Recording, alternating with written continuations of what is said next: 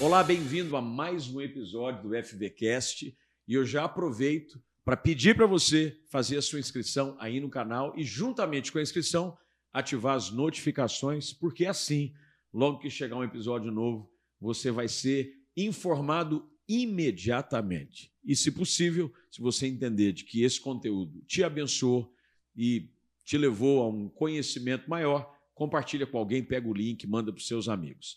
Desde o primeiro episódio do FVCast, nós temos recebido aqui convidados especiais. Comecei com meu pai um bate-papo muito legal e abençoado sobre ministério, sobre os desafios dos seus mais de 53 anos de ministério. Depois recebi aqui meu amigo Manuel Oliveira, pastor lá da igreja New Life em Framingham, minha esposa, um bate-papo muito gostoso sobre casamento, criação de filhos, o papel da esposa no ministério do pastor. E, no último episódio, Silas, ex-jogador de São Paulo, da seleção brasileira. E não podia ser diferente para manter o nível e aumentá-lo ainda mais. Que bom é receber meu amigo, pastor Luciano Subirá. Cara, fiquei emocionado. Você viu? A introdução foi exatamente assim. Você viu que eu falei: especial. meu pai, Manuel, minha esposa, Silas, você. É outro nível. Outro nível. Muito obrigado. É, a gente estava aqui pensando, contando, você falou, a gente se, encontra, se conhece desde infância, mas não é, adolescência, né? Isso. Você chegou em Campinas, na Igreja do Nazareno, com 15 anos. 15 anos. De idade. Faz muito tempo. 33, quase 34 anos atrás. 34 anos atrás. Quer dizer, a nossa amizade é de 34 anos. E eu sou. Você tem esse privilégio de me conhecer há 34 anos. Luciano, a gente sempre é impressionado, impactado por aquilo que Deus tem feito através da sua vida. Eu não me canso de falar o quanto a igreja brasileira tem sido abençoada por aquilo que Deus tem te confiado, um depósito precioso que Deus tem feito sobre a sua vida e você tem aberto e compartilhado com muita gente através do seu ensino, das suas ministrações, pelos livros que você tem escrito. Mas eu queria aproveitar essa nossa conversa até para a gente falar um pouquinho sobre o processo daquilo que Deus realiza através da vida de alguém. Porque comumente as pessoas veem aquilo que Deus tem feito através de vida de pessoas e acham que foi uma coisa assim da noite para o dia, né? De vez em quando eu ouço isso, rapaz, é, você da noite para o dia estourou. Pro dia. O, o que eles não sabem é que a sua noite demorou muitos anos, né? não é? Foi uma noite longa. É. E Fala um pouquinho como é que se deu esse processo. Primeiro do seu chamado, de como você começou a, se, a sentir esse despertar, você criado num lar pastoral, você conhecendo sobre o evangelho desde cedo, criado à luz da doutrina bíblica, mas que tempo aconteceu aquilo que a gente chama de virar a chave? Que hora que você entendeu que Deus tinha algo com você e em que momento você percebeu que a dimensão daquilo que Deus tinha era algo maior do que você conseguia imaginar. Ok, então vamos, vamos por prestações. Uh, antes de completar três anos de idade, eu tive uma, uma compreensão, não, explico de outra forma, não sei a intervenção sobrenatural, do plano de salvação no, no Ministério Infantil. Professor explicando, cara, minha mente abriu, eu entendi o plano de salvação. E minha mãe a vida inteira trabalhou com, com o Ministério de Crianças, evangelizando escolas. Ela falou: eu nunca vi alguém se decidir com tanta clareza tão cedo. Isso foi aonde? Uh, eu creio que nós estávamos em São Bernardo do São Campo, Bernardo do Campo. Foi antes de me mudar para Campinas. E aos sete anos de idade, eu fui batizado nas águas numa estrutura denominacional que não batizava ninguém antes dos 12. Uhum. O que era meio que cultural, Toda, né? Era. Parece que 12 era aquele número assim, padrão. não sei se é porque depois que Jesus foi é, para o templo com 12, acho que foi, da, porque dentro do universo da igreja do Nazaré é a mesma é. coisa. É. 12 é o padrão. Mas toda vez que o pastor fazia o apelo, ele fazia. Era uma igreja batista, para quem queria entregar a vida a Jesus ou se batizar eu corria para frente. Ele dizia que lindo, essa criança entregando a vida de Jesus. Eu dizia, não, quero me batizar. Eu lembro que ele disse assim, você é muito cedo, dá para esperar. Eu às vezes eu estou esperando mais de metade da minha vida. Ué, tinha me convertido antes dos três. Aos sete ainda estava esperando, eu levei mais tempo esperando o batismo nas águas do que me converter. Sei. E ele ficava constrangido, tá? Porque era criança. Ele chegou a procurar meu pai, dizer: Olha, você, precisa segurar o um menino lá. Meu pai falou: De jeito nenhum. É, Deus está gerando isso no coração dele. É, eu, eu vou dizer para ele que ele não pode se manifestar, que é batizar, você decide se batiza ou não, mas eu não vou tirar isso dele. Talvez pela repetição disso, eles acabaram criando lá uma comissão. Eu, eu não me lembro das perguntas, eu só lembro do Sinédrio reunido na minha frente. Sério, formaram uma comissão? Uma comissão para checar. Porque era algo atípico. É. é era ele, uma exceção. Exatamente. Ele tá. falou, gente, o, o pastor falou, eu conversei com o menino, ele tem uma convicção de fé. É, é, a gente não quer batizar criança porque a gente entende Jesus diz quem crê e for batizado tem que crer. Ele tem uma convicção de fé não é algo que só os pais plantaram. Não é algo bonitinho é, só. então me fizeram muitas perguntas. Minha mãe disse que eu respondi todas elas e eles decidiram me batizar e me batizaram no degrau do batistério, porque se eu terminasse de descer um alto batismo. Aos oito anos de idade, veio chamado para o ministério. Eu estava ouvindo uma missionária trabalhava entre os índios e meu coração ardeu, aqueceu. Naquele momento eu soube que o resto da minha vida estava relacionado a, a, a levar a palavra de Deus. Mas não tinha o desenho claro do que era o chamado para o ministério. Aos 15 anos de idade, que foi nessa época que eu, eu cheguei na, na Igreja Nazarena aqui em Campinas, recém-batizado do Espírito Santo, aí meu coração incendiou. Fui para a rua evangelizar, é, é, comecei a mergulhar na, na, na, leitura bíblica e eu comecei a entender o desenho que o chamado de Deus para mim não era para ser missionário, como eu havia interpretado. Né? Deus falou meu coração e disse: não, só te apresentaram isso. Não é o que eu quero de você. Foi até um pouco frustrante, porque eu criei ficou... naquilo muitos anos. Mas isso ficou assim muito claro, mesmo tão novo como você era, esse entendimento. Muito claro. Aos 15 anos, um dia eu estava orando. Não é comum, né, não. Luciano? Não é comum. É. Infelizmente, aí, algumas pessoas. É, mas eu, eu, não significa que eu entendi tudo. Então, por exemplo. Mas ficou clara essa distinção de que, que não era para ser um missionário. Não. Aí eu sonhava ser um evangelista. Tá. Até porque eu achava muito legal os caras fazer cruzada, é. né? Essa coisa toda. Pegar em praça, e, e aí, depois, perto dos 18 anos, Deus me fez entender a importância do chamado para o Ministério de Ensino. E na época a gente não tinha muita gente em cultos públicos dando ênfase no ensino. Exato. Era mais a pregação, Isso. o ensino era a escola bíblica dominical. E nem sempre era um professor animado e, e, é. bom, muitos deles. Aquelas revistinhas básicas que elas seguiam. E alguns deles fazendo um alto sacrifício para preencher é. um lugar é, que ninguém talvez queria ou se e fazia apenas pelo apelo do pastor. Né? Exatamente, né? mas às vezes eu achava muito chato a ideia do ensino. Né? Então demorou para eu, eu absorver isso. E o entendimento do ministério pastoral levou uns anos. Eu, eu estava quase três anos no ministério itinerante e eu não queria ser pastor. Né? Eu, eu realmente achava que. Por quê? Isso... Eu acho que havia uma soma de imaginar que o que Deus me chamou para fazer pelo corpo de Cristo não seria compatível com que é, ou era uma coisa ou outra, ou estar na igreja local ou, tá. ou viajar. E eu tinha essa consciência de um chamado para o corpo, itinerante. Então, talvez isso, talvez um misto de uma experiência um pouco frustrante com meu pai no ministério, tá. né, no, no, modelo de igreja antes dele ter vindo para cá. Eu não, eu não sei dizer qual era a soma, mas eu dizia para todo mundo que a última coisa que eu seria na vida era pastor. De uma igreja local. É, então já cheguei ao fim da linha, não tem mais nada a fazer. Mas ó, eu queria até dar ênfase nesse aspecto, Flávio, porque apesar de tudo ter começado muito cedo, e eu sempre fui muito acelerado, tem um lado imperativo bem aceso dentro de mim até hoje, um dos maiores exercícios de Deus na minha vida foi em relação à paciência, entender e espera. E aí eu volto na frase que você abriu no começo em relação ao processo. É, perto dos 16 para 17 anos, eu comecei. Eu, eu, eu, trabalhava num banco, Banco Real, agência da Coronel Quirino, é. ali no, no Cambuí. E eu, eu estava num programa de, de, de, treinamento no início, que eram quatro horas de estudo, mas depois a jornada de trabalho virou seis. Então, eu entrava meio-dia, entre seis, seis e meia, raramente mais do que sete, porque tinha que ir para a escola, estudar na Fundação Bradesco. E eu tinha as manhãs livres, e eu bloqueei essas manhãs. Eu não fazia trabalho de escola, não fazia nada. Das sete às onze eu ficava trancado orando. E os primeiros seis meses eu brinco que não fez muita cócega, mas depois isso começou a fazer diferença. E aqueles encontros com Deus no quarto começaram a se refletir fora, ministrando. Né? Eu acho que algumas coisas não estavam relacionadas só ao ministério. O início da década de 90, você lembra, um tempo de visitação de Deus, de cura, de milagres impressionantes. Então, o, o o ministério começou a ter essas respostas. Eu comecei a viajar com 18 anos de, de idade. Né? E dos 18 a, a, até os 20 foram três anos de, de, ministério itinerante. E a gente viu muita coisa extraordinária acontecer. Eu estava muito empolgado com aquilo.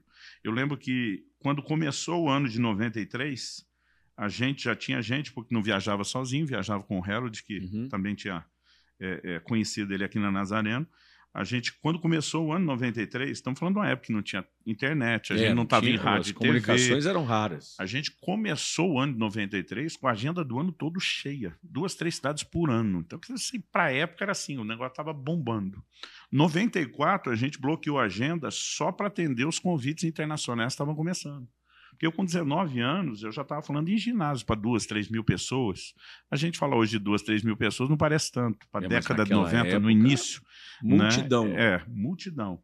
Então, é, a coisa estava indo assim a mil por hora. E aí, em agosto de 93, no dia que eu estava mudando de Campinas para Curitiba, a gente entendeu um chamado para o sul, que era para estabelecer a base lá.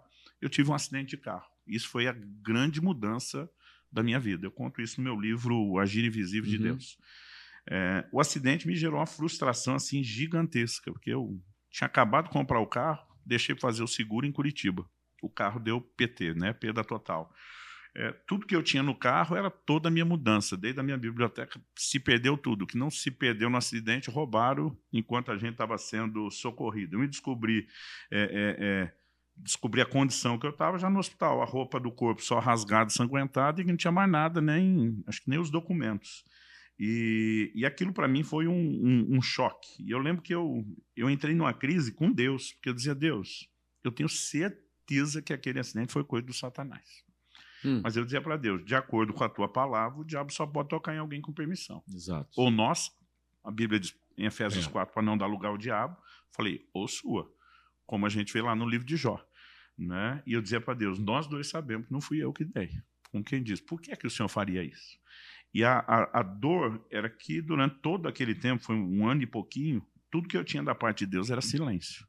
Eu questionava, eu indagava, eu perguntava. E você estava já no sul, quer dizer, você foi é. no, no, percurso para o sul, houve o um acidente, um acidente, mas mesmo assim você deu continuidade ao projeto de estabelecer a base no sul para o Ministério. Mas nós ficamos em Curitiba apenas cinco meses. Aí tá. foi ali que Deus me dobrou em relação ao Ministério Pastoral, depois do okay. acidente.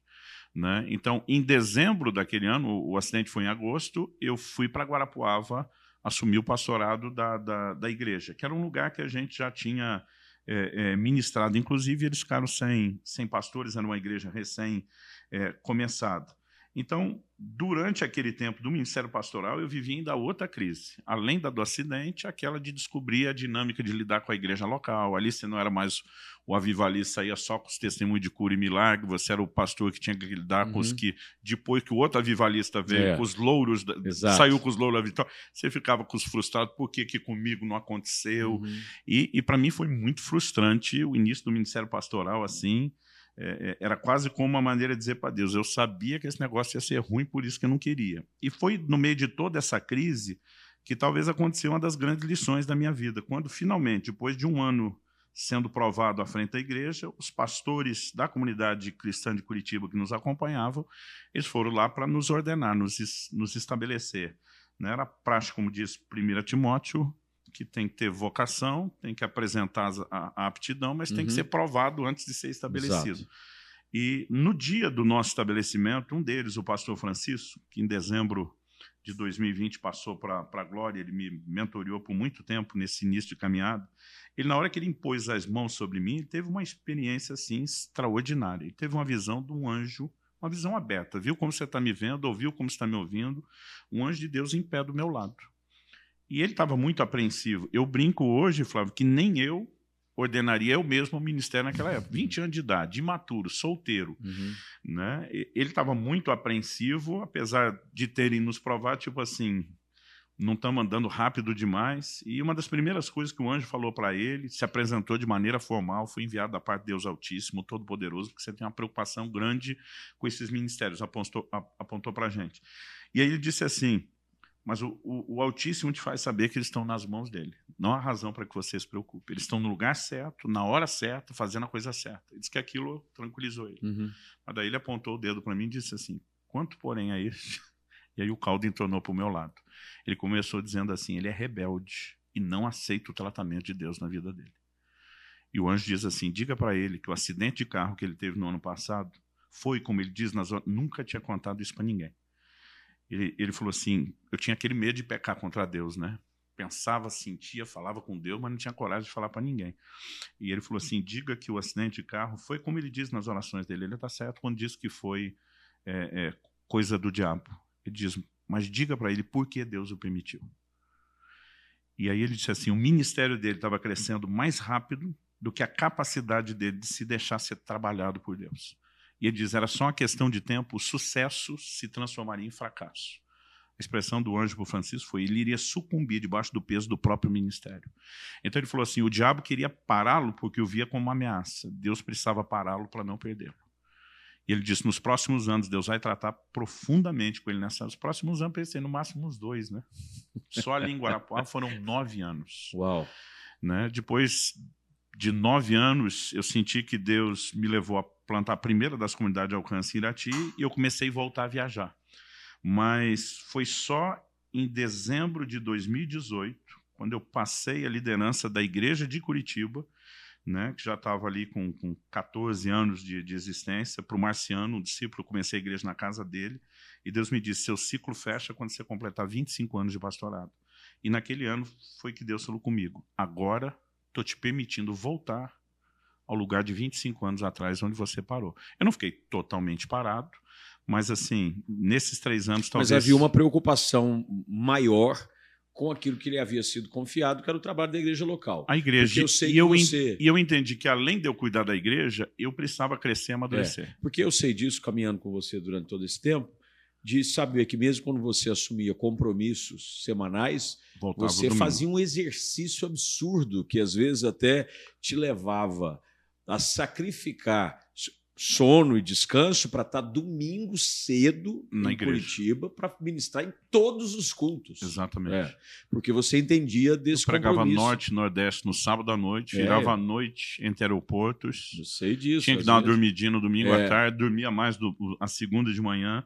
Mas eu, o que eu entendi também que além do compromisso com a igreja que eu tinha que honrar, eu não estava pronto, né?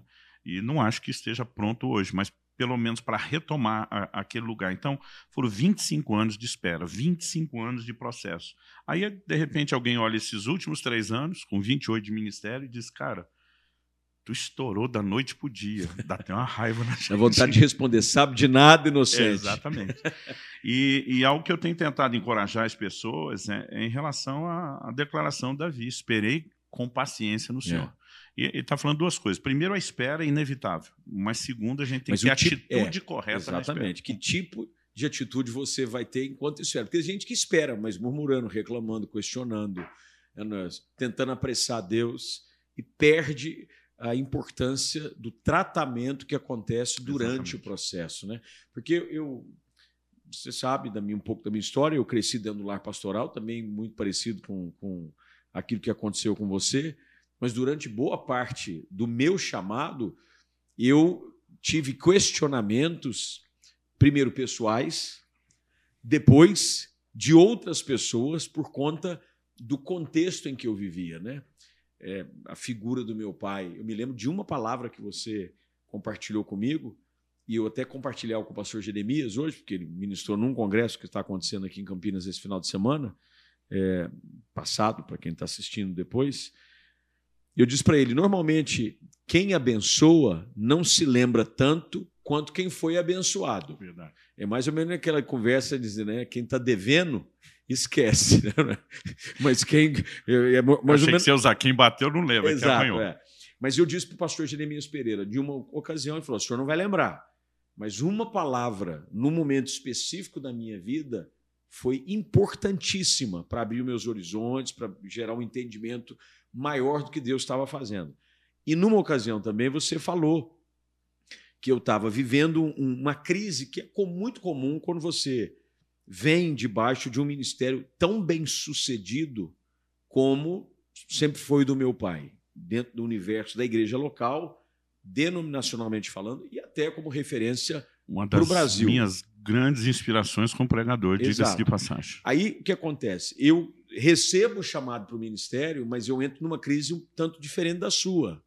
Porque eu digo, imagina, não é para mim, eu não tenho cacife para me colocar em fazer algo na proporção do que meu pai sempre fez. Então eu fugi bastante É, você mais ou menos certo. naquele processo de Você Moisés. estava certo, não tinha cacife. Não mesmo. tinha, e como não tem até hoje, pela verdade. Estava falando do passado. É, não, mas hoje também. Tem dia que ele prega e eu peço para ele. É, olha que honra hoje, né? Eu peço, pai, o senhor não pode me cobrir no púlpito hoje, olha que situação. Aí ele termina de pregar, eu falo assim para ele: o senhor continua imbatível. E, e eu vivi aquele processo um pouco diferente do seu, que era da fuga, de questionar as minhas habilidades, o meu chamado, muito daquele discurso de Moisés, né? Não, eu não, língua pesada. Imagina, manda outro no meu lugar. Só que o processo que, que demorou até acontecer tudo que Deus foi realizando, principalmente nesses últimos anos, muito parecido com o seu tempo, né? Que nós temos exatamente o mesmo tempo de ministério pastoral. Em 2018 também foi quando eu assumi o ministério da Igreja Central. Quer dizer, uma virada de chave. Tá. E outros, outras pessoas assim, olha aí, ó, imagina, olha que maravilha, está assumindo, assumindo uma igreja, coisa boa, uma igreja grande, uma igreja de tanta expressão, mas não sabe o quanto o processo foi importante para me preparar para aquilo que Deus estava me confiando. E eu digo isso sem sombra de dúvida, graças a Ele. Tem dia que eu digo, graças a Deus, Deus.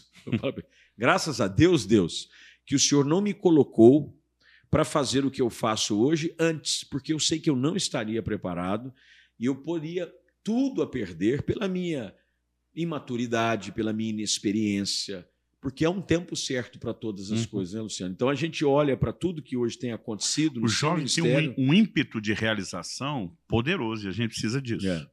Mas uma inabilidade de governo pela falta de experiência que a gente só descobre depois, Depois. que alcança a experiência. exato. Eu me lembro que você, acho que gravou um vídeo alguns anos atrás, quando eu digo alguns anos, não faz muito tempo não, sobre essa questão de muitos pregadores jovens aprenderem a honrar aquilo que foi pavimentado antes deles anteriores. e, e- e honrar, porque tem muita gente assim um tanto animada demais e, e bom isso, né? Aquela paixão por pregar, por estar servindo, mas que às vezes correm um risco de acelerar e fazerem coisas um pouco fora do tempo certo, né? Sim. Porque há um tempo específico e devido para todas as coisas embaixo do céu. A Bíblia fala claramente quanto a isso, e se a gente não aprende a respeitar o processo do tempo, as estações, a gente se frustra e frustra os outros, né? Quanta gente que eu conheço que está tentando É, e hoje, hoje em dia existe, em nome do vamos remir o tempo,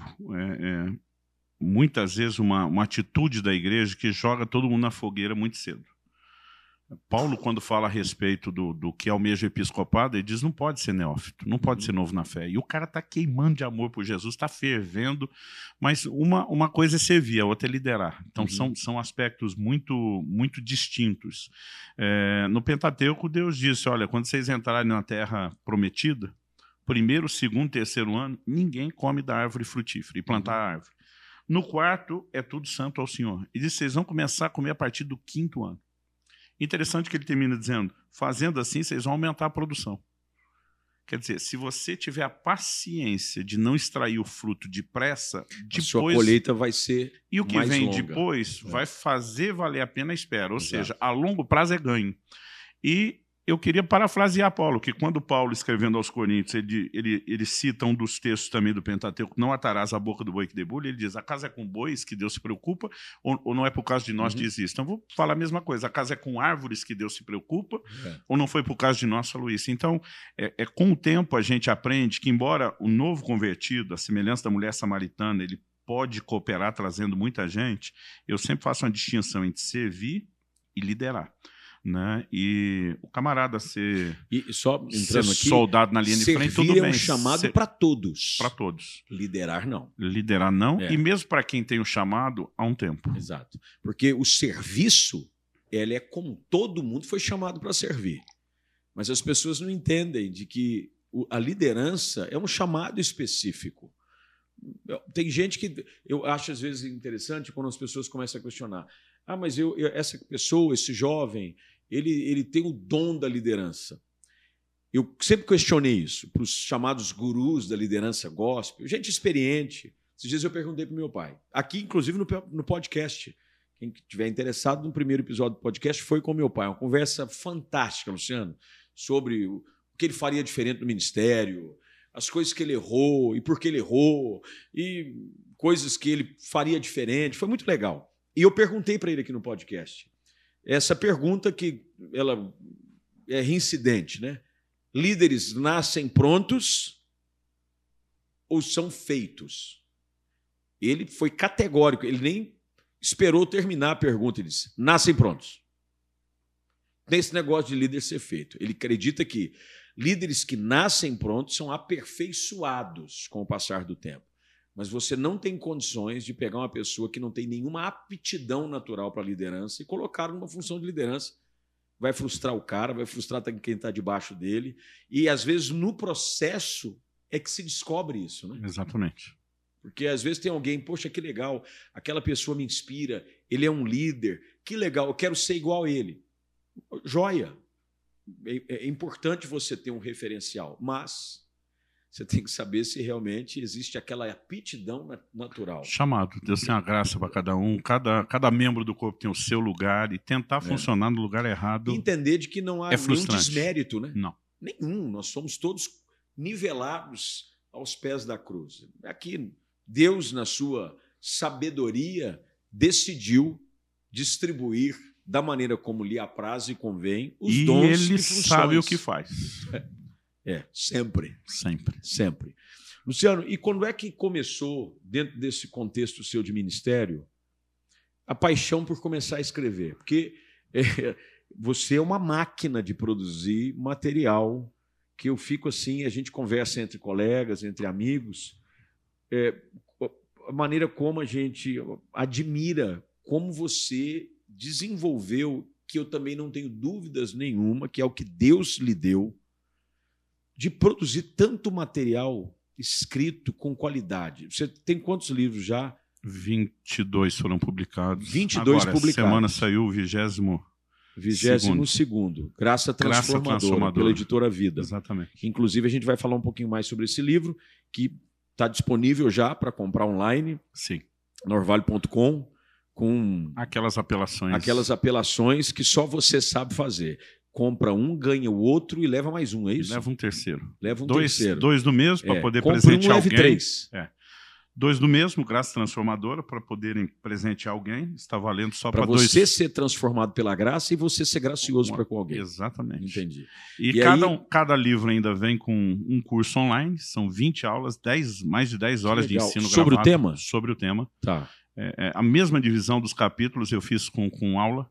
Que legal. Tem gente que não gosta de ler. Eu falei, nós É. vamos alcançar essas pessoas com, a- Você com já pensou em ensino. audiobook para alguns dos seus livros? Já. Al- Alguns deles já estão. Eu, eu tenho certeza que pelo menos os dois da Você Agnos... lendo ou ou uma não, terceira outra, pessoa? outra pessoa. Por quê? Você não tem paciência? Será o tempo? Nem. Eu Nenhum só autorizei dois. eles a fazerem e achei que teria que ser com um Eu acho que seria legal. Fica uma dica aqui que eu acho que ficaria muito legal, porque eu já fui desafiado a fazer isso com um dos meus livros. Eu confesso que eu não tive muita paciência e também não tive tempo, porque exige também de quem vai narrar, como você disse, uma leitura assim pausada, É verdade. respeitando pontuação. E às vezes o Mas não temperamento tinha- não, ajuda. Não tinha pensado nisso Mas até, eu acho que ficaria muito legal até agora. e comprar um livro seu, imagina que gostoso, é, ouvir você diretamente é, no seu livro. Eu, gosto, eu acho muito legal a ideia. É, então você, quando é que começou esse negócio de escrever? Qual foi o seu primeiro livro? Meu primeiro livro, eu, eu sempre dizia que foi o Conhecimento Revelado que eu publiquei em 1997. Um dia desse, minha esposa me corrigiu. Ela falou: Você ainda era solteiro? E eu comprei um, um, um livro seu intitulado Falar em Línguas. Hum, Eu sabia que Mas tinha era- alguma coisa daquele aí. Era- Mas ela comprou um livro seu já. É, é. Não, ela a primeira vez que me viu pregar, disse que virou para amiga do lado e falou: Eu vou Eu casar, vou casar com ele. com ele. É, Eu brinquei. E comprou o Foi livro para ligar essa É, revelação. É, E eu não tratava ele como livro, que era uma apostilinha de umas Tá. 50 páginas. Não era apostila, era um livro grampeado, mas o texto era escrito. É que depois eu ampliei ele todo e, Ok. e ele só saiu em 98. Então, na minha cabeça, sempre tratei isso. Eu estou até tentando me retratar agora e explicar por que, que eu estava equivocado e que eu não estou mentindo. Então esse foi o primeiro. Foi o primeiro. E, E você autoproduziu? Foi algo que Foi. você mesmo decidiu publicar Eu mesmo. na Durante- raça e na coragem. Depois, em 97, quando saiu o Conhecimento Revelado, até tentei algumas... Eu acho legal, só desculpa interromper, que hoje é uma pessoa vê você produzindo e publicando livro com as maiores publicadoras do Brasil. E nego acha também que foi da noite pro dia, Não, Luciano. eu bati na porta de muita Cara, gente, ninguém eu- queria. O, e o primeiro livro, A turma, eu nem, tive... a turma nem lia o manuscrito. Vezes ninguém te conhece, não Exatamente. vender, não o vai meu sair. primeiro livro, eu tive que acreditar em mim mesmo. Eu mesmo financiei, falei, eu vou lançar. Mesmo se ninguém comprar, tô nem aí, mas pelo menos eu vou começar. É, eu não, eu não tinha condições na época nem de financiar, mas eu, eu orava. E um dia alguém me procurou e falou: olha, fulano abriu uma gráfica, não tem demanda, Abriu uma gráfica. não tem uma demanda para o ministério dele, porque, porque eles, eles tinham muitos livros, mas assim, não preenchia o tempo todo. E ele não pode deixar maquinário, gente parado. Então está pegando serviço de fora. E ele ouviu dizer que você escreveu um livro, não sei, não tinha nem contato com ele. E realmente escrevi, escrevi à mão, Flávio. A mão. É, eu tive que pedir para alguém, porque não tinha nem dinheiro para pagar alguém digitar. Escrevi num, num caderno.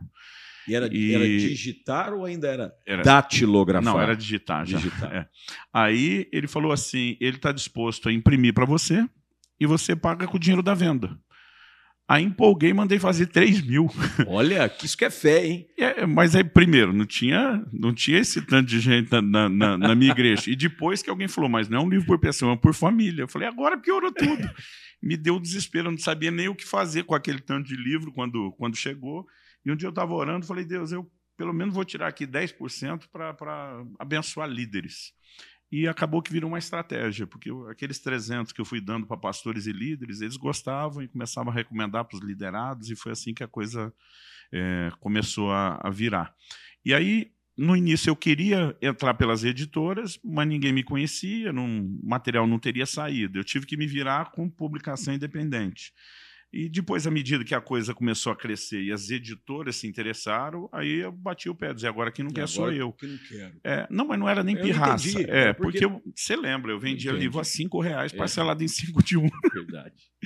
Então, eu dizia assim, se eu entrar no mercado comercial e tiver que adequar os preços, É, até talvez porque eu... eles têm uma tabela Tem, natural do e assim, do- é que tem uma rede, parte, é. de distribuição, E uma tem li- o custo deles que é alto. é, né? os, os- os distribuidores, uma livraria, um, "Pá, o cara vende caro, mas tá lá pagando aluguel, Exato, imposto é. funcionário. Então, assim, eu sabia que tinha uma estrutura. Agora, eu, quando eu fiz administração de empresas na Fundação Bradesco, eu apaixonei por Ford.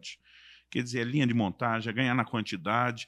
E eu, com 15 anos de idade, eu já revendia livro da vida, eu era comportor. Ah, é? Era o jeito que eu conseguia comprar os meus Que materiais legal, de estudo. Não sabia disso. E não. eu, salarinho de office boy, tendo que ajudar em casa sem poder ficar com tudo. Eu ficava revoltado porque que o livro é tão caro, né? Não, e eu pensava, eu pensava mesmo, Luciano. assim, Antigamente, quando eu comprar um livro- meus livros, porque essa época eu já É. sonhava com isso. Eu vou costurar os, os atravessadores e vou lá na ponta final entregar com Eu vou desconto acabar grande. com esse mercado. Não, não, eu queria que o mercado continuasse, mas eu queria correr por fora. Então, nasceu assim. Agora, em 2017, Deus me deu uma palavra. Nessa época, eu já não queria mais. Ele falou: as editoras vão voltar a te procurar e chegou a hora. Você vai discernir o que entregar para quem. E foi impressionante. Aliás, a primeira reunião que eu tive, você estava comigo no Mundo. Cristão. Fomos juntos lá. Né? De lá, saí, fui para Agnes, foi quando começou. Então, assim, é, hoje. E hoje você tem pelas maiores publicadoras do Brasil. Você tem pela Mundo Cristão, Vida, pela Vida, é, Agnus, Agnus. Central Gospel, Central Gospel. saiu agora pela Quatro Ventos Quatro e Ventos. tenho recebido outras, outras É. propostas. E aí, E resolvi tratá-los como parceiros e não como concorrentes. uma das coisas que eu não sei se influenciou nesse seu processo de produzir material é, impresso foi talvez porque eu tenho isso muito vívido na minha memória. O seu pai, pastor Juarez, ele tinha é, uma cultura de escrever bastante. Seu pai escrevia bastante. Ele sempre distribuía uns folhetos, né? Sim. sobre umas orações de libertação. Aquilo era fantástico.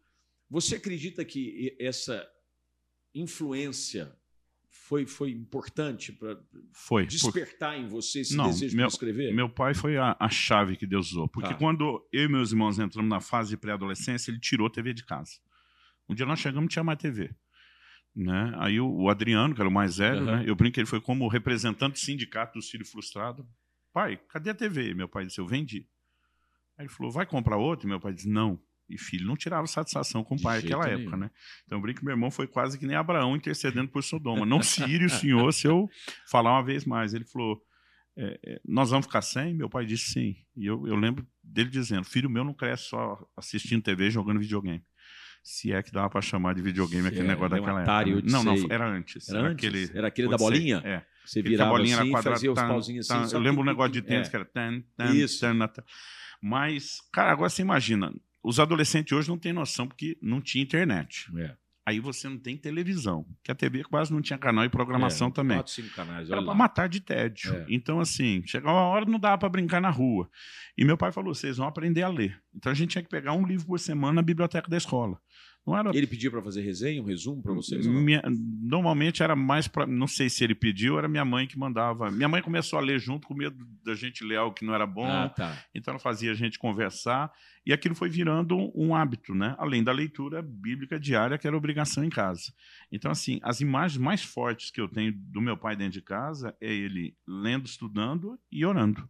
Então, esse, esse impacto foi é, é, é indiscutível. Ele ele realmente me, me encorajou muito, né? Em, em, relação a quando eu comecei a escrever, ele tinha lá os as dificuldades dele com a minha limitação de escrita no início. Né? Ele revisava os primeiros livros, e impiedoso é, na crítica, me dava aula e eu esquecia é.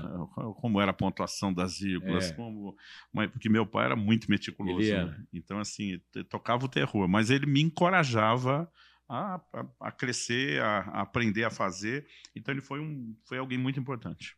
Então ele teve influência direta. Muito. E aí nesse processo a gente sabe que eu todos... achava que era coisa de pai coruja. É... Mas ele olhava e dizia: você é. vai mais longe que eu, é, eu tem algo isso, diferente na sua vida. conceito que os nossos pais querem nos ver Uhum. ir muito mais além do que aquilo que eles conseguiram ir, né? Aliás, fica a dica aqui do livro também de Como Flechas. Sim. Você escreveu muito dentro desse conceito, né? Sim. De que Deus confia os filhos aos pais para que eles sejam Projetado. projetados pelos pais para irem muito mais longe. Inclusive, voltando naquilo que eu ia falar, que eu esqueci daqui na nossa conversa, daquela palavra que você me deu quando eu estava num processo de definição quanto a, a futuro. Eu, eu fugi um pouco assim das responsabilidades, eu me lembro muito bem, diz assim, você me disse, biblicamente, na história, os filhos sempre fizeram mais do que os pais. Né? Se você olha em termos de realização, e, e aquilo me ajudou bastante a entender de que Deus não, não termina processos na vida dos pais, mas ele vai estendendo o alcance através O- da influência dos filhos. O cada plano é multigeracional. É. Segundo, a gente tem uma plataforma de legado. Uhum. Não, não é culpa, não é sua culpa se o seu pai era um monstro no, no É. monstro hoje virou É, virou, virou elogio. adjetivo bom, né? É. No, no, no reino de Deus. E, e é uma plataforma, é um legado, É. né? E eu te disse isso antes de ter o convite, que na minha opinião não existia ninguém É. que tinha captado mais o coração e a visão do seu pai para estar à frente da igreja do que você. É, inclusive, você falou do seu livro, eu vou falar desse livro que está recém-lançado, meu mais novo livro, Não Mais Escravo do Medo, porque eu falo muito de questões é, pessoais aqui nesse livro. E às vezes a gente tem medo até de dar certo. Por incrível que pareça. É verdade. A gente tem medo de en- entrar por uma porta boa. É, gente, não, mas peraí, não pode ser para mim, é muito bom É muito mim. bom. É, E se lá na frente eu estragar? exato. Então eu falo nesse livro ainda. é, partindo da palavra de Paulo a Timóteo, que é uma exortação, né? que ele diz que o Senhor não nos deu esse espírito de covardia, de medo, muito provavelmente por conta do momento ministerial que Timóteo está vivendo em Éfeso, que havia uma pressão intensa sobre os primeiros cristãos, e muito provavelmente Timóteo estava começando a dizer: peraí, o chamado existe, a imposição de mãos foi feita, eu tenho um legado mi- familiar de fé, o qual o próprio apóstolo Paulo ressalta na carta, mas ele estava permitindo com que esse espírito de medo governasse o seu presente e sabotasse o seu futuro. Então, nesse livro aqui, que está disponível também, se entrar na loja flaviovalvassoura.com.br, está lá, e eu também tenho aprendi, bem, você me influenciou desse jeito aí de transformar o livro em algo bem acessível, você compra, ganha outro, tem combo, com desconto e assim vai. Porque é, muita gente, às vezes, não entra num futuro que Deus tem para ele pelo medo, né? Uhum. A gente olha. É, até o medo fazendo... é uma fé ao contrário. É. Se a fé é a convicção de que algo bom vai acontecer, o medo é a convicção. É, e o medo, não digo nem de algo que é uma negativo. convicção. O medo é, é um fantasma que ah. não existe, né? Porque normalmente as pessoas têm medo de coisas que elas nem experimentaram. Eu me lembro que de uma vez eu estava é, nos Estados Unidos estudando e, e me convidaram para ir num, num brinquedo de parque de diversão. E eu tinha medo de ir nele, porque eu tinha medo desse negócio de montanha-russa, looping. Porque o medo normalmente é do desconhecido, né? O que mais gera medo na gente é o desconhecido. Só que, como a gente vive pela fé, sustentado pela graça, é, não combina muito. E é isso que eu acho que o apóstolo Paulo chega Mas você foi, no brin... você foi no brinquedo ou não? Só fui, fiquei curioso. Fui. E depois você viu que não era tão ruim. Achei o máximo. E andei nele três, quatro vezes seguidas. E a sua sensação no ministério hoje é essa? Achei Exatamente o máximo? Exatamente essa. Literalmente essa. Eu falo sobre isso no livro, né? Que o apóstolo Paulo chega, Deus não nos deu este espírito, ele nos deu de poder, de amor e de moderação. Quer dizer, equilíbrio. A gente precisa ter equilíbrio. A gente vai ter que enfrentar os nossos medos. E muitas das coisas que você teme, você vai dizer: Eu não acredito que eu estava com medo disso até hoje. Eu, não, não acredito. E, e, isso faz muita diferença, fez muita diferença no meu chamado, e eu acho que, infelizmente, tem sido um, um impedimento na vida de muita gente. Nesse novo livro que você escreve sobre graça transformadora, é, qual é o. Obviamente que o título ele já esclarece bastante sobre qual é o alvo daquilo que você escreve, mas dentro do seu estilo literário, porque uma das coisas que eu ouvi desde o início, quando comecei a escrever, foi sobre definir um estilo. Porque quando alguém lê o nome do autor, quase que naturalmente já sabe o, o que vai encontrar dentro daquele material, porque o estilo dele foi bem definido. Como é que você identificou esse estilo literário? Você, muito bem, eu sou um escritor nessa linha. Eu nunca me considerei um, um escritor desde o início. Acho que eu comecei do aspecto literário muito limitado.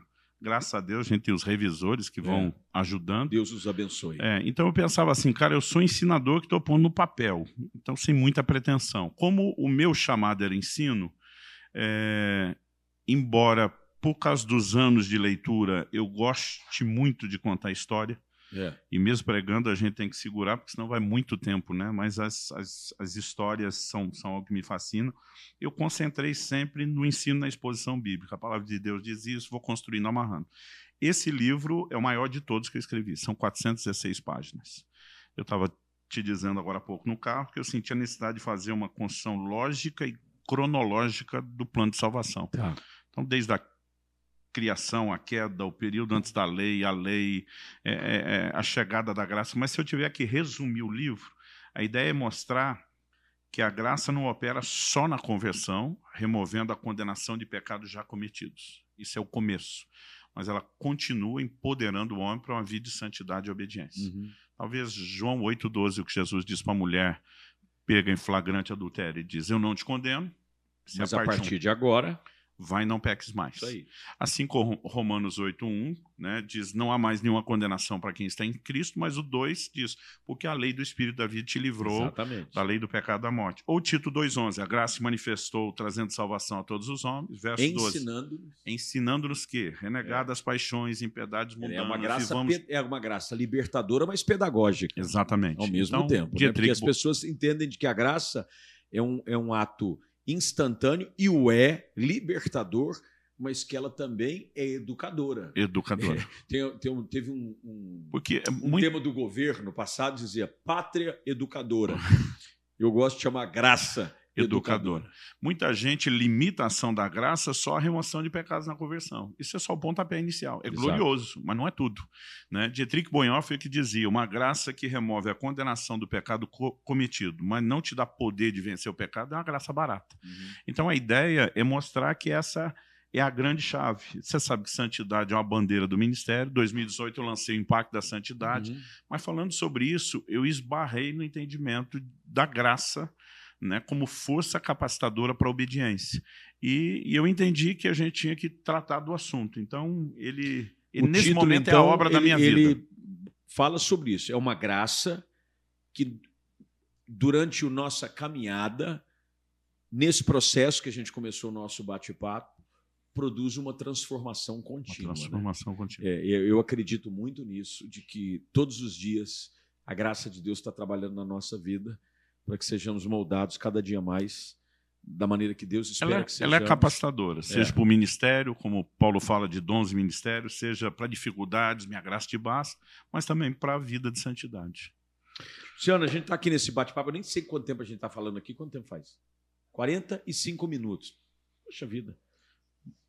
Eu quero Significa que nós temos mais tempo ou que já acabou? Significa que nós temos mais tempo, um pouquinho só, mas eu queria tratar num outro assunto que eu acho extremamente importante, pegando o gancho aqui é, do seu ministério. Bom, antes de você avançar, porque depois não Tá. sei se cabe, a gente falou da, da história, né, do, do, do tempo de caminhada, e achei interessante dizer que meu pai, como pastor, também serviu durante um tempo na equipe pastoral É verdade, é. comandada pelo seu pai. Exatamente. Eu me lembro. Até que depois tem, ele foi Inclusive, assumir a igreja do, do É, lado do Padre Anchieta. eu tenho. Eu te mandei esse. eu Acho que eu mandei Uma vez você alguém me perguntou foto. por que, que você saiu de Campinas. Eu falei, meu pai já era liderado pelo pai do Flávio, se eu ficasse, eu ia ser liderado por É ele. A verdade. gente é. ficava brincando É, com isso. Eu lembro disso. Mas eu falava isso antes de você assumir. É verdade. Porque sabia que ia terminar assim essa história, tinha é. certeza. O seu pai e meu pai, inclusive, tinham algumas coisas bastante interessantes numa amizade que meu pai dizia assim, nasceu de Deus mesmo. Seu pai trabalhava numa revenda de carro, né? Revenda de carro. É. E, e Eu acho que meu- ele só foi para o Ministério Integral depois de aposentar. depois de aposentar, né? E, e o seu pai e meu pai trocavam fitas do Elvis Presley, cara. Você já Exatamente. conheceu um negócio desse? Hinos, a parte Hinos, dos é, hinos. fique Eles- claro aqui que eles era um deixam- Elvis Presley gospel. é. E os dois ficavam. Meu pai, até hoje, E apaixonado. Pat Boone, se não e me engano. Pat Boone. Pat, é, Pat Boone e os dois. Mas eu ent- eu acho interessante que meu pai é, falava sempre, não, pastor Juarez é, achava algumas coisas e a gente conversava um pouco antes de, de- de gravar o podcast daquela época da fita cassete, né? Pra- tem gente dessa geração, mas não sabe o que é uma fita cassete. Não. E aí copiava que, eh, de uma fita para outra, apertava o play e o rec ao mesmo tempo pá, e colocava de um para o outro, passando de uma fita, e eles trocavam é, é, fitas cassetes da época de Elvis Presley. E dias desses atrás eu encontrei uma foto, eu acho que eu tirei a, a foto da foto física, né? Que era impressa, porque não tinha digital naquela época. Eu mandei para você, acho que seu pai, na plataforma da recém-inaugurada Igreja Central, já aqui nesse endereço que nós estamos, José Uhum. Paulino, porque na primeira reforma, Sim. seu pai ainda fazia parte da equipe da, O púlpito era de frente, né? Entrava direto. é, é como diz, de, de, de viés. O, o, o, o púlpito. E seu pai estava com aquela vasta cabeleira branca dele, bonita, tinha um tupete chique, Sim. seu pai. E, e eu me lembro muito bem dessas coisas que Deus faz, né? De colocar pessoas próximas. E Mas depois desculpa, ele saiu eu- daqui e foi para o Padre Anchieta, né? Sim, desculpa, eu te interrompi quando você estava fazendo uma pergunta que eu não sei se você lembra mais. Eu também não lembro mais, não. Mas eu te lembro que seu pai foi para o Padre Anchieta, que era o início de um trabalho que foi implantado pela Igreja Central. Sim. E aí meu pai disse: Olha, pastor Juarez, eu acho que é uma oportunidade. Seu pai foi assumir o trabalho e serve de informação agora para você, que eu talvez não sei se você tem tantas informações sobre esse trabalho, que floresceu muito sobre o ministério do seu pai. Hoje o pastor que está lá está ampliando, eles estão fazendo uma reforma grande. E é, é bom a gente saber disso, né? De que algo que foi realizado pelos nossos pais está florescendo está crescendo e o trabalho ali da Igreja do Nazareno do Padre Anchieta tem feito toda a diferença. A pergunta que eu ia fazer, eu lembrei dela aqui agora, dando continuidade a, a essa questão do seu ministério, de repente você vem, é, casa-se cedo, você casou novo, né, com a Kelly? Novo. Você tinha... 22 para 23 anos. E Kelly, 19. diz... tem como editar essa parte que minha filha vai assistir. É, a gente disse que eram outros tempos. Eram a minha, outros minha tempos. filha está com 20 e a Pessoal, gente... depois edita essa parte dos 19 anos que a Kelly casou, tá bom? É, é- é brincadeira. Minha filha fez 18, cara, e eu fui com aquele negócio, a gente é debaixo daquela visão, filha minha, filho meu, só namora depois que completar 18 anos. No início, Mesma regra parece, lá em casa. parece é, é, Uma eternidade. uma Cara, mas chegou. É, e eu tô. Ore por mim. É, agora, agora, o meu filho não pôde namorar antes dos 18, mas casou antes de completar 19. Quer dizer, foi bate-bola. Faltava três semanas para completar sabe 19, que- Israel. É, o Israel, ele pediu. Ficaram noivos aqui em Campinas, no Coco Bambu. Não, a gente. O que, que foi que aconteceu ali? Não, eles tinham acabado de iniciar lá e eles vieram comigo para cá. Eu acho que nós comemoramos aqui. Foi, não, não, eles ele encontrou a família do, Do do, Abe, Abe, porque ele primeira- fez lá, é, Exato, foi a primeira vez. Foi um Exatamente. pedido meio que formal no restaurante Foi Coco Bambu aqui em Campinas. na hora de, de abençoá-los, tá certo? Foi, Tinha foi isso mesmo. disso. Eu e o André tinham vindo, acho que ministrar aqui num evento nosso aqui. E você junto, a Israel tinha acabado de tinha chegar dos Estados disso, Unidos, é, foi nessa situação. Mas eu estou falando sobre isso, do casamento de vocês. Não, não, verdade. Foi. Eles chegaram, eles ficaram noivos e chegaram a encontrar a gente aqui. Foi noivado. É, que foi. foi, assim, não é? Eu lembrei que a do. Exato. Não, é porque quando eles começaram, eu no outro dia entrei no carro e levei os. Trouxe os dois para de São Paulo. passagem que as imagens registradas deste evento foram captadas por mim. Ok. Eu queria que ficasse isso registrado aqui para o podcast, nos anais dos podcasts. que eu registrei esse evento, filmei e tirei foto. E tá você, a Kelly, o Abe a Andréia, e a Priscila Israel. Que... Aliás, a Priscila ficou na minha casa. Verdade. Ela dormiu no quarto da minha filha. Eu me lembro, eu- olha só que coisa. E eles estavam. E foi interessante isso mesmo. Eles estavam, tinham recém-noivados. Bem, falando sobre família, é, uma das coisas que também Deus tem colocado no seu coração, e você tem modelado isso de uma forma assim bastante intensa, é a importância de um ministério pastoral que é embasado pelo testemunho familiar. Uhum. Infelizmente, tem muita gente que é um sucesso, ministerialmente falando, no púlpito, mas que tem sofrido perdas severas no âmbito íntimo da família. Infelizmente, essa é uma realidade que nós não gostaríamos de estar vivendo e ouvindo falar. Né? A gente Uhum. sabe de muita gente que Deus levantou, não há dúvida, mas tem falhado. E, e, biblicamente falando, a gente encontra, inclusive, alguns exemplos. Né? Davi talvez seja o maior de todos os exemplos de alguém que foi um sucesso como rei, como um vencedor, um Mas um matador de gigantes. Péssimo pai. Péssimo pai, péssimo marido, terminou a vida sozinho, tiveram que chamar uma mulher lá para esquentar o cara, porque nem isso ele tinha. Quer dizer, era uma coisa que os filhos viviam em pé de guerra, um querendo matar o outro, uma tristeza severa. Mas você tem eh, trazido esse, esse, esse discurso, se assim a gente pode chamar, da importância de um ministério que tem como base maior uma família bem estruturada. Você escreveu um livro fantástico é, sobre esse assunto e ele depois gerou um filho, assim como vocês geraram filhos preciosos que têm servido no ministério. Israel e Alissa são extraordinários.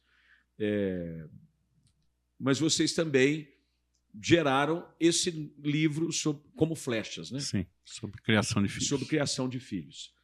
E, e eu queria, para a gente começar a amarrar o assunto para o fim, que você falasse um pouquinho sobre a importância disso, né? de você é, trabalhar essa questão familiar, sobre você influenciar os seus filhos, que tem muita gente, eu, eu volto a dizer, nós dois, criados dentro do âmbito da família pastoral, você falou da influência dos seus pais, de como ele tirou a televisão de casa, vai ler a Bíblia, cara. Não quero meus filhos bitolados só. Uhum. É, é, meu pai disse que tinha um, um, líder aqui da igreja, um pastor antigo, não me lembro bem, que ele dizia que a televisão era doutrinador de idiotas, quer dizer, formava imbecis. Essa é a verdade. E, e você falou sobre isso. Seus pais que intencionalmente quiseram formar um ambiente que pudesse projetar vocês uma estrutura familiar ideal. Me fala um pouquinho sobre isso e quanto você julga isso importante ser resgatado ainda mais nesses dias. Bom, eu eu entendo como essencial pelo próprio parâmetro bíblico. 1 Timóteo 3 diz que o bispo tem que ser irrepreensível. Né? O que a gente tem ali não são só questões de habilidades, são traços de, de caráter, e um deles, a Bíblia diz, tem que governar bem a sua própria casa, senão não pode cuidar da igreja de Deus.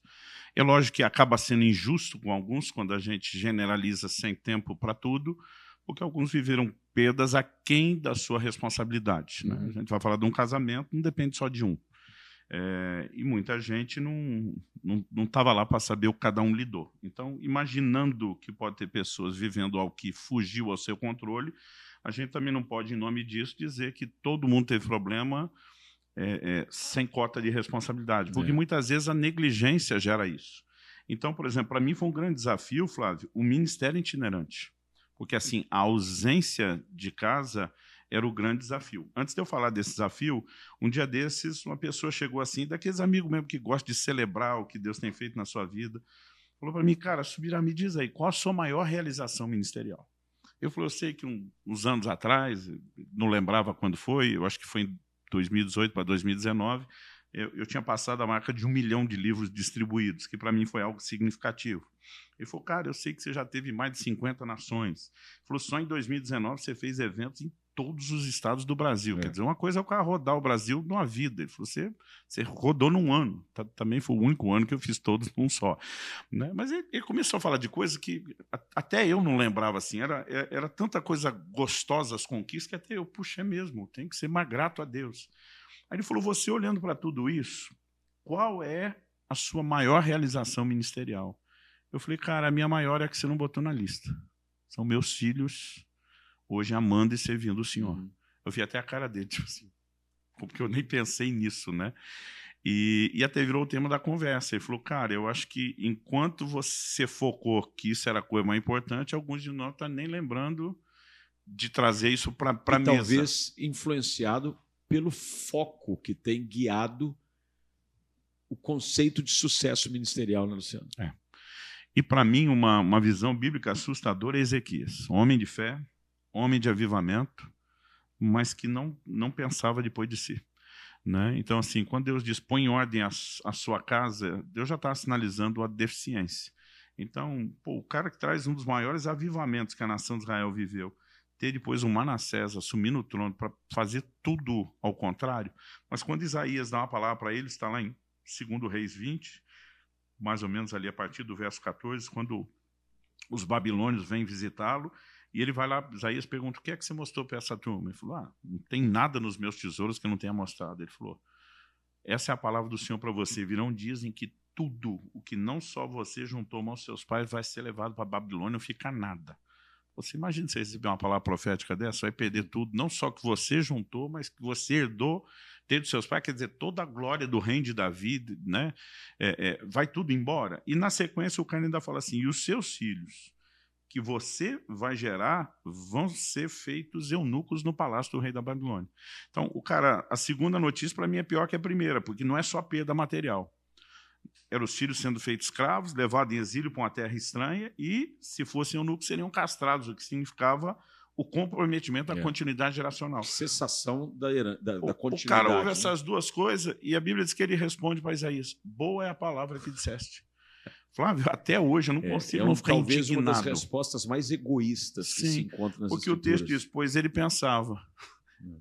isso não vai acontecer nos é. meus dias. Ele ganhou de bônus só 15 Exato. anos, não tinha gerado nenhum filho. Ele disse, quando acontecer... Não vou estar mais aí é mesmo. importante que não é comigo. Então, é. assim, é, isso não é exclusividade de Ezequias. Até hoje, muita gente, em nome do sucesso profissional, ministerial, está atropelando o casamento, os filhos.